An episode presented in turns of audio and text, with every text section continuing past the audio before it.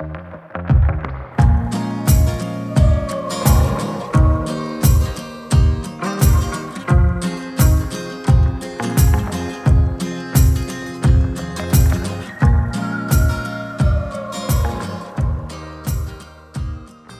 noches, buenas noches a todos. Buenas noches y bienvenidos a Fraude Cultural. Antes de comenzar la entrevista, como siempre, recordemos estamos en un momento difícil, cuidémonos, cuidemos a nuestros seres queridos y cuidemos también de todas aquellas personas que se hayan visto afectadas. Esta noche conmigo tenemos a un querido amigo y uno de los más grandes talentos de la música contemporánea en Bolivia, cuya difusión en el extranjero está siendo notable. Buenas noches, ¿cómo estás Isa? ¿Qué tal tu cuarentena? ¿Cómo están eh, los instrumentos? Muy buenas noches, eh, Renato. Muchísimas gracias por invitarme a este segmento. Es realmente un gusto poder compartir contigo y poder también adaptarme a estas nuevas plataformas. Es bien interesante, la verdad, poder usar por primera vez este programa. Es bien interesante. Y yo por mi lado, y sobre todo gracias por todo lo que dices. Es lindo cuando uno escucha que aprecia su trabajo, sus esfuerzos, sus esmeros. Vale mucho para mí, significa mucho para mí que lo pienses así significa mucho. Me encuentro muy bien, la verdad. En cuanto a la cuarentena, bueno, como muchas de las personas acá en Bolivia, eh, es inevitable sufrir altibajos, la vida ha cambiado, ya no es lo que era antes y ha sido muy difícil adaptarse a todas las circunstancias y tener que sopesar muchas incertidumbres. Pero bueno, aquí estamos, fuertes, sanos, tratando de, tratando de crecer, tratando de, experimentar en mi caso, y tratando de ser feliz también, porque mucho esta cuarentena, que podría decir, ha sido un gran espacio de reflexión para poder repensar muchas actitudes que estamos realizando, que no éramos conscientes en el pasado y que nos ha tenido que hemos tenido que afrontarlo en algún momento, en alguna tarde, en algún almuerzo, en alguna cena, o en el transcurso de una reflexión, incluso apreciando los bellos paisajes que nos pueden mostrar nuestra, nuestras ventanas.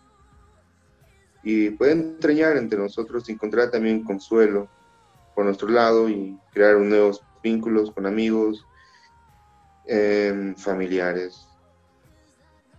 Y bueno, con los instrumentos, la verdad es que ha sido muy difícil estar trabajando en, estas circunstancias. Ya no se puede grabar como antes. He intentado hacer mis propias cosas, tratar de no de que no me afecte, ¿no? Esta situación para hacer mis cosas, para hacer, para hacer mi música, para ir trabajando en otros proyectos, la, la musicalización de algunos documentales. Intentar, con lo que tengo en la mano, sacar lo mejor que se puede. Y bueno, más o menos sería eso. Ahora, para que te conozcan nuestros escuchas eh, ¿cuáles son tus antecedentes? Hmm. ¿Qué nos quieres decir de Isa Montano? ¿Qué cosas, qué tres cosas definen a Isa Montano? es muy difícil tratar de incluso encontrar tres cosas, ¿no? Pero mis antecedentes, pensaremos por ahí. Um, he trabajado como, en un principio como cualquier joven, en los ambientes culturales, eh, cafés culturales, como ha sido eh, la Casa Abierta, Punto Aparte, intentando incluso, más que encontrar un trabajo, encontrar ahí, eh, interactuar con todas las personas que, que llegan desprevenidos, eh, que nos toman desprevenidos en el, en, el, en espacio, escuchar sus charlas, sus pensamientos, que ha formado mucho, la verdad, de mí. Yo estoy muy agradecido a muchas personas con las que he logrado em, contactarme, hablar, entablar una conversación amena. Y, un principio, como cualquier joven, sí, es experimentar en ambientes laborales de diferentes tipos. Y el que me, marcó mucho justo ha sido trabajar como camarero y demás. después eh, he sido también fotógrafo, he trabajado también haciendo uh, films, animaciones, eh, cosas así. Y sobre todo ahora haciendo música, sobre todo música de diferentes estilos, diferentes cosas. Tres cosas que me pueden definir a mí. Soy una persona, una persona honesta, una persona responsable y sobre todo a lo que me digan mis compañeros, mis amigos, una persona con quien pueden confiar y un buen amigo. Esas son eh, tres claves del éxito, creo yo. Ahora bien, eh, antes de entrar en temas de actualidad, ah, estoy feliz porque es un tema que me encanta. Eh, ¿Cómo definirías la música que compones? ¿Cómo se desarrollaba el sector de la música contemporánea en Bolivia antes de la pandemia? Definiría mi música como rara, poco convencional y tal vez de no de que a mucha gente ni siquiera le, le gusta, tal vez sí demás. Pero sí experimental, variada y usando diferentes estilos musicales, ¿no? en el interno. Y cómo se desarrollaba el sector en, la música contemporánea antes de la pandemia, bueno, eran, yo siento que estaban emergiendo muchos proyectos interesantes que que yo creo, si no hubiera sido mucho por esta pandemia, hubieran, hubieran sido buenas promesas, hubieran pasado muchas cosas interesantes también, pero ahora como que nos pone siempre la soga al cuello toda esta situación y es muy difícil incluso expresarse en plataformas y demás. Pero yo creo que se nos hallaba de una forma lenta, tranquila y precisa. Muy bien. Y bueno, eh, comprendemos muy bien que el sector cultural es uno de los más afectados por la crisis. Hay muchísimos otros sectores que bien o mal están logrando superar todo esto, pero la situación del eh, sector cultural es particularmente crítica ¿Cómo ha afectado la pandemia a tu producción? Que de hecho ya nos has ido diciendo que ha habido una necesidad de adaptación bastante grave. ¿Y cuáles son eh, los horizontes para el sector en la nueva normalidad? Es, básicamente ver la precariedad ahorita. El sector cultural ha sido más afectado de cualquier otro ámbito también no desechando que esto también los trabajos, los, los emprendimientos y demás, que han sido igual muy afectados. Todos hemos sido afectados muy fuertemente en esta pandemia de una manera muy abismal. Es muy triste ver que mucha gente ha tenido que dejar sus sueños, sus trabajos, su arte, sus emprendimientos, su todo, para básicamente tratar de sobrevivir todo se resume a tratar de sobrevivir ahora. No se ve más que eso. Y es bien difícil, todo el sector cultural ahora ha sido relegado a un segundo plano, hasta siquiera segundo, es decir, mucho, tal vez hasta un séptimo plano. Ahorita lo que toda la gente está preocupando más es por, su, por, lo que son. Sobrevivir. Cosas, sobrevivir. Y los conciertos y demás eh, que se están dando en línea nos están ayudando mucho también para tranquilizarnos, para sentirnos normales aún. Ha sido muy importante y, yo agradezco mucho a cada persona que, que se ha animado a hacer sus presentaciones en, como en eh, YouTube o en Zoom, tocando ellos eh, en, en, línea y demás, dándonos un poquito de ellos para decirnos, hey, las cosas no están mal, sonriamos, seamos felices, tratemos de, mantener la situación, porque ahora lo que más necesitamos es sentirnos felices, sentirnos tranquilos, sentirnos incluso esa idea de normalidad que había antes. Tratar de que decir, las cosas no han cambiado, seguimos siendo los mismos. Me parece eso muy lindo lo que han hecho las personas que han intentado presentar los proyectos de música. Es un gran aporte para todos. ¿Y cuáles son los horizontes para el sector en la nueva normalidad? Hmm. Es una buena pregunta, la verdad. Tendríamos que básicamente ya rearmar, hacer un manual, un plan de cómo tenemos que ahora realizar cultura a partir de los límites que nos propone esta pandemia. Usar estos espacios como Zoom y demás nos ayudan perfectamente a, que se siga manteniendo. Básicamente la precariedad no tiene... no, no, no, no, no, no marques, no marques, no marques. No se, puede, no se puede decir marcas. No favorecemos a nadie. Y no pagan. Um, bueno, es, es bien precario muchas cosas, pero se está tratando de que gracias a, las redes sociales, a, todo lo que está, todas las facilidades que tenemos ahora, que no había de pasado, intente sobrellevar y no renunciar y no dejar de lado esto. Y es básicamente crear pienso yo, un manual, un modelo, un proyecto de cómo tenemos que hacer cultura en pandemia. Me parece que sí, de, hecho me parece que hay algo que tenemos, se tiene que tomar en cuenta, esperemos que eh, algún frente político eventualmente ponga un plan sobre la mesa para el sector.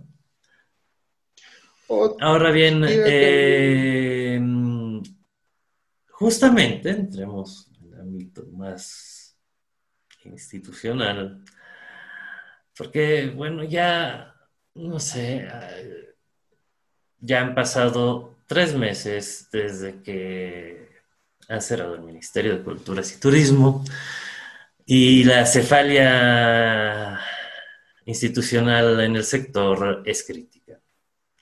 ¿Qué opinas de esto? ¿Fue acertada la eliminación del Ministerio de Culturas y Turismo? Eh, según tus fuentes y tu buen juicio, ¿qué pastor evangélico será eh, nombrado como viceministro de Culturas? Bueno, es verdad, se han ocurrido muchas, se han realizado muchas, muchas eh, decisiones sin, sin tomarlas muy en cuenta, ¿no? sin velarlas o reflexionarlas mejor. Haber eliminado el Ministerio de Culturas y Turismo, para mí ha sido un gran error, porque estamos no solamente agarrando y eh, desinformando nuestra cultura, nuestro turismo, nuestros lugares, nuestra, todo, lo que, todo lo que podemos hacer en el país. Básicamente sería eso, desacreditando. Porque es, como decíamos, es haber relegado a esos sectores a un séptimo plano de ya no importan, y Básicamente hasta yo trabajando en el proyecto Martadero he podido presenciar muchos, em, muchos, eh, muchas acciones culturales eh, realizadas de forma política que nunca las sentí como que les importara. Y yo puedo decir que nunca represento a todos, pero sí puedo decir que hablo de una molestia generalizada. Hay gente que se ha sentido incluso Hermano, espera, espera, espera, ¿Estás seguro que quieres decir esto? Porque va a salir a la... Mejor no, mejor no, mejor no. Mejor no. A ver, sí. tres. Bueno, me parece que no fue acertada realmente la emisión de lo que es el Ministerio de Culturas y Turismo, porque así sería de agarrar y dar un desconocimiento de, nuestros, de nuestras riquezas que poseemos Bolivia. Nuestra mayor riqueza, lo que, mayor, lo que más exportamos al mundo, son nuestras culturas, nuestros, nuestros, eh, nuestros usos y costumbres, nuestra música, lo que realmente realizamos, las actividades em, alternativas en cuanto a música, pintura, poesía. Y básicamente es dejarles a las personas eh, sin, un, pues, sin un respaldo, ¿no? Sin un respaldo de, cómo trabajar ahora, cómo movernos ahora, cómo moverse ahora ha sido una decisión em, que debería y si se podría em, repensarla aún, porque es necesario. No se puede eliminar el Ministerio de Culturas como tampoco se puede agarrar y cerrar la educación. Son dos cosas que van de la mano. La cultura y la educación es lo que se tiene que mantener, sin importar en qué tiempos estemos atravesando. No se cierran ni en tiempos de guerra. Ahora bien. En cuanto a que, qué pasó, sería nombrado viceministro de Culturas. wow, es una buena pregunta, es muy fuerte. La verdad es que no lo sé. Es bien difícil. Pero yo creo que una persona que ha estado muy involucrada en ello, como lo eres tú, como lo es las personas que trabajan en Espacio Cultural Martadero, em, personas eh, como por ejemplo Alejandra Dorado, de acá de Cochabamba, em, y entre otras personas más que rondan ello, como Cecilia, Cecilia Romero, Cecilia de Marche, May Zeta, Ariel Rebollo, y la lista, la lista sigue, sigue, sigue. Creo que esas personas, yo para mí parece yo las conozco, yo creo que esas personas serían como, gente que tenían que manejar esta área, tienen que ser gente que, que conozca, que esté inmersa, que esté empapada de todo ello para poder saber cómo movernos ahora. Y también con una visión ahora de Internet 3.0. Ahora bien, eh, legislación y culturas. Eh, hace ya un par de meses que se tuvo una buena, un buen debate sobre legislación al ser presentada la ley del artista que ha sido criticada ampliamente por las similitudes que tenía con ah, la ley del artista propuesta por el MAS en el 2019 y que también había sido eh, rechazada en ah, abundancia. Eh, no totalmente, pero bueno. Eh, ahora hemos tenido ya el fin de semana pasado, hoy está comenzando el eh, nuevo evento de esta de este de esta grandísima asamblea de culturas que se ha presentado, que se ha armado, se ha autoconvocado y está generando contenidos muy interesantes. Pero justamente uno de los temas sobre la mesa, y todos lo sabemos, es la cuestión legal, porque hay un hay muchas leyes por aquí y por allá que poco o nada hacen y eh, no hay ninguna ley que cubra el sector dando y atribuyendo los respectivos valores que uno tenga. Pero, bien, ¿qué opinas? ¿Has, ¿Has, leído el anteproyecto de ley de culturas? Sí, estoy informado. ¿Y el anteproyecto de ley del artista? También estoy informado al respecto. ¿Lo has leído? Sí, sí. Cool.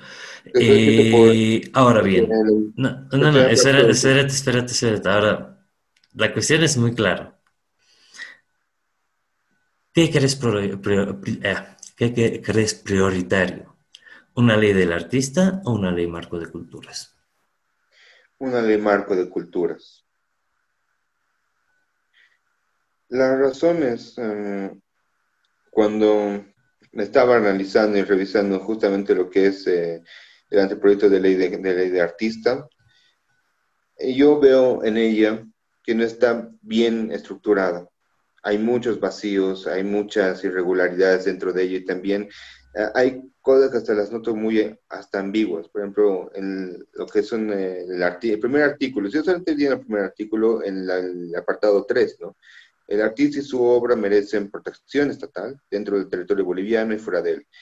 Em, noto que ahí hay un desconocimiento, por lo que hace Sudodaicom y lo que hace Senapi, y ya hay esto. Entonces, no sé si es reforzar o, o básicamente exponer lo que hay no me queda muy claro por qué está ahí. Es como que llenaremos con lo que hay. Después, igual, lo que es eh, las y los artistas son actores de la diplomacia cultural de los pueblos, por lo que forman parte de la política exterior en el posicionamiento de la cultura boliviana a nivel internacional. Bueno, ahí yo digo, ¿y qué hay de las personas que básicamente su música ni siquiera trata de una temática nacional? ¿No? O sea, a mí, por ejemplo, yo no me siento ni siquiera identificado dentro de este, de este apartado. Yo no, yo, bueno, muchas de mis canciones, eh, mis obras, las trabajo o de forma acústica o ni siquiera tienen una raíz profunda en mi tierra, sino influencias de infancia. Básicamente como viene esa idea de la aldea global. Es, eh, yo noto que no estaba bien trabajado, no noto que haya habido un buen tratado de esta ley y muchas irregularidades al respecto. También, hay muchas quejas incluso del sector artístico que han sido muchísimas que se han tratado constantemente y es, em, claro, es, lo, han leído, no es muy largo, son siete páginas, no es eh, extenso, es, eh, hasta me parece que debería haber sido mucho más, mucho más eh, concienzudo en ello, pero no. Es, mi parte favorita de la ley del artista es donde nombran como órgano rector al Ministerio de Culturas y Turismo, que ya habían eliminado. Claro, pero ahora de las por ejemplo, ¿qué, ¿qué, van a, qué se promociona al final? ¿Bajo qué, para, bajo qué parámetros se va a mover el artista? ¿Qué, ¿Qué, es un artista para, para esta ley? es una larga, larga, larga charla.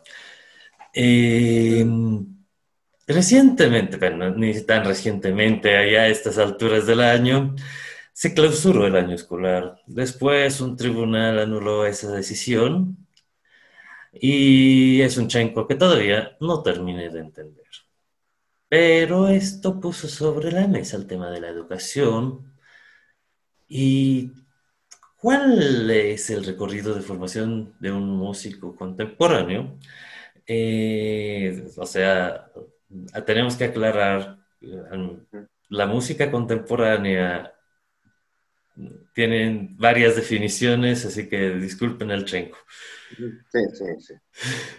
Em, pero bueno, ¿cuál es el recorrido de formación habitual de un músico contemporáneo y existen procesos de formación profesional reconocidos en materia aquí en Bolivia? Bueno, primero yendo a lo que de la clausura del año escolar, que han sido los más afectados han sido los colegios privados, no así los colegios fiscales, que aún así han recibido una, su remuneración correspondiente, ¿no? Pero en el sector privado, muchas de esas personas eh, han estado en esa incertidumbre de qué vamos a hacer ahora. Yo tengo muchos allegados que trabajan en colegios privados y han estado en esa preocupación de qué va a pasar. Incluso también, no solamente por ellos, nunca ha sido por ellos la preocupación, sino con los muchachos, con los chicos. Cancelar el año no debería jamás hacerse, ni siquiera debería haberse eso ni puesto a la mesa ni discutirlo. La educación tiene que estar sin importar lo que pase o lo que nos venga. Es, la, es una decisión muy apresurada, nuevamente, y demás, pero la verdad, es un, me parece que es como tú mismo lo dijiste, es un chenco. Es, me arrepiento, no, no quise decir esto, es que los demás no va, no va al caso. Ahora, con respecto al recorrido de formación habitual de un músico, ¿cuál es el recorrido? bueno, son estudios como lo que era el músico contemporáneo. Ah, músico contemporáneo. ¿Cuál es el proceso de, trabajo, de, estudio que tiene un músico contemporáneo? No, de formación, sí. Y si existe esto, y si existe esto en eh, manera reconocida por el Estado en materia formación profesional, hablamos de licenciatura o de cómo ha sido tu, cómo ha sido tu formación. Bueno, mi formación ha sido autodidacta desde el principio. Pero en autodidacta no se refiere a que si no te, ay, que voy a tocar eso demás, sino he tenido que yo buscarme textos, en mezclarme, preguntar algunas cosas, escuchar música y analizar cómo lo ha hecho, por qué lo ha hecho así. Yo, por ejemplo, aprendí incluso de teoría musical escuchando bandas como King Crimson o Mike Goldfield, que decía, wow, ¿cómo le hizo esto? ¿Por qué hizo esto? Esta formación incluso está... Yo creo que siempre ha sido el, músico, viéndolo desde cualquier plano, siempre ha tenido un, una autodidacta al final. El músico clásico es otro, es, es otro apartado, pero incluso el músico contemporáneo, su, su fuego, su elemento primordial con el que tiene que trabajar es básicamente la libertad, la, el conocimiento y la búsqueda constante de mejorar. Y bueno, este, acá en Bolivia está lo que es lo que nos presenta la Universidad Mayor de San Simón, que es la carrera de música, que tiene materias bien interesantes, que es bien interesante como ya poco a poco ha aparecido, dando la importancia, porque evidentemente hay una necesidad por parte de los jóvenes de explorar esta área. ¿Cómo van a saber si les va a ir bien o les va a ir mal si no lo intentan, no? Pero yo creo, en mi opinión, tal vez no sea lo mejor, tal vez no importa si estás en un conservatorio o si estás estudiando en una universidad o demás, te puede aportar a crecer, pero si no tienes la idea clara o si no tienes la predisposición de crear y arriesgarte a hacer algo diferente que muchas veces ni siquiera vaya a ser de gusto para los demás, simplemente agarrar y presentar una nueva propuesta, entonces yo creo que los estudios superiores y demás están un tantito sobrevalorados con algunas cosas. No los desmerezco, pero siento que un músico aprende de lo que escucha. De eso vivimos, de escuchar. Ahora bien, eh, ya. Ahora volvamos a el, tema más horrible del que hablar, economía. Uy. Ahora, un tema muy duro. intentamos ser positivos también, porque ¿cómo te imaginas el futuro económico del sector cultural? ¿Qué propuestas podrías sugerir para el futuro? ¿Cómo podríamos potenciar al sector musical boliviano a mediano plazo? Y para... No, eso, para, eso para después. A ver, bueno. ¿Qué propuestas? En cuanto al sector cultural, como tal, viéndolo yo en este momento de espacios culturales, centros culturales, es em, llevar, básicamente, como está haciendo Martadero, lo que es experimentar con economías taxonómicas, eh, de forma ser autosustentables en muchas circunstancias, tal vez. Son cosas que se están planteando, ¿no? O sea, yo creo que debería verse nuevas alternativas incluso de cómo generar fondos. Lo han hecho con las economías naranjas, los, está saliendo esto de lo que son las economías fluxonómicas, está saliendo incluso ya, bueno, desde hace buen tiempo lo que es la forma autosustentable del espacio, de un espacio cultural, como lo fue el proyecto, como es el proyecto cultural, proyecto Martadero. Es básicamente ir experimentando y buscando nuevas formas de, crear y de crear fondos, de sustentarse y demás. Y ahora, como lo vemos, la vida no se puede no, no, pero, antes. Pero seamos positivos. ¿Qué es lo que debería hacer el Estado para que estos espacios tengan, no sé, un capital semilla? Bueno, eso se con lo que son... ¿Cómo imaginas un futuro positivo para el sector, ¿qué propuestas puedes hacer para alcanzar ese futuro? Para mediano plazo. Una cosa que me ocurre a la mente es eh, básicamente buscar nuevas formas de sustentarse, que sería, como te mencionaba, nuevas formas de, ver la cultura, ¿no?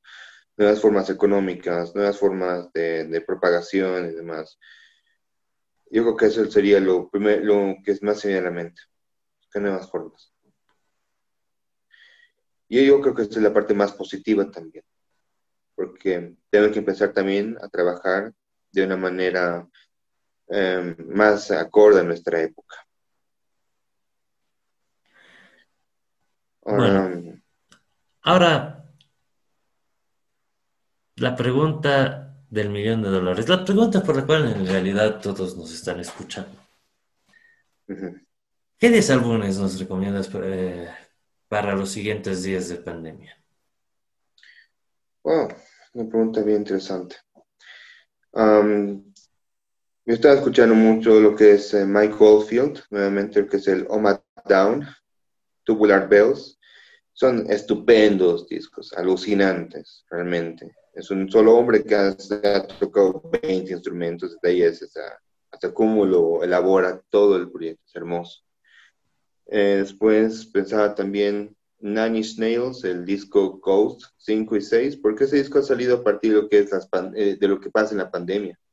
Ese disco básicamente es un regalo de parte de Trent Reznor y Atticus Ross para nosotros, para toda la humanidad, ellos me lo han explicado, para poder eh, reencontrarnos, eh, rearmar lazos, entender básicamente de que no tenemos que estar enemistados los unos con nosotros y que todos juntos tenemos que afrontar esa situación. La otra es Crank, Crank de Summoner. Um, después también estaba pensando en King Crimson mucho, sobre todo the way, In the Wake of Poseidon. Gustavo Santaolalla, que es mi músico favorito a nivel, nivel latinoamericano. Cualquiera de sus trabajos, el que me interesa mucho también es la banda sonora que ha realizado para la película Diario de Motocicleta. Yo les he escuchando un montón. De, la, mi canción favorita ahí es de Ushuaia a La Quiaca, se hace con León Gieco. Luego también, cuanto pensaba también lo que sería Mm, proyectos como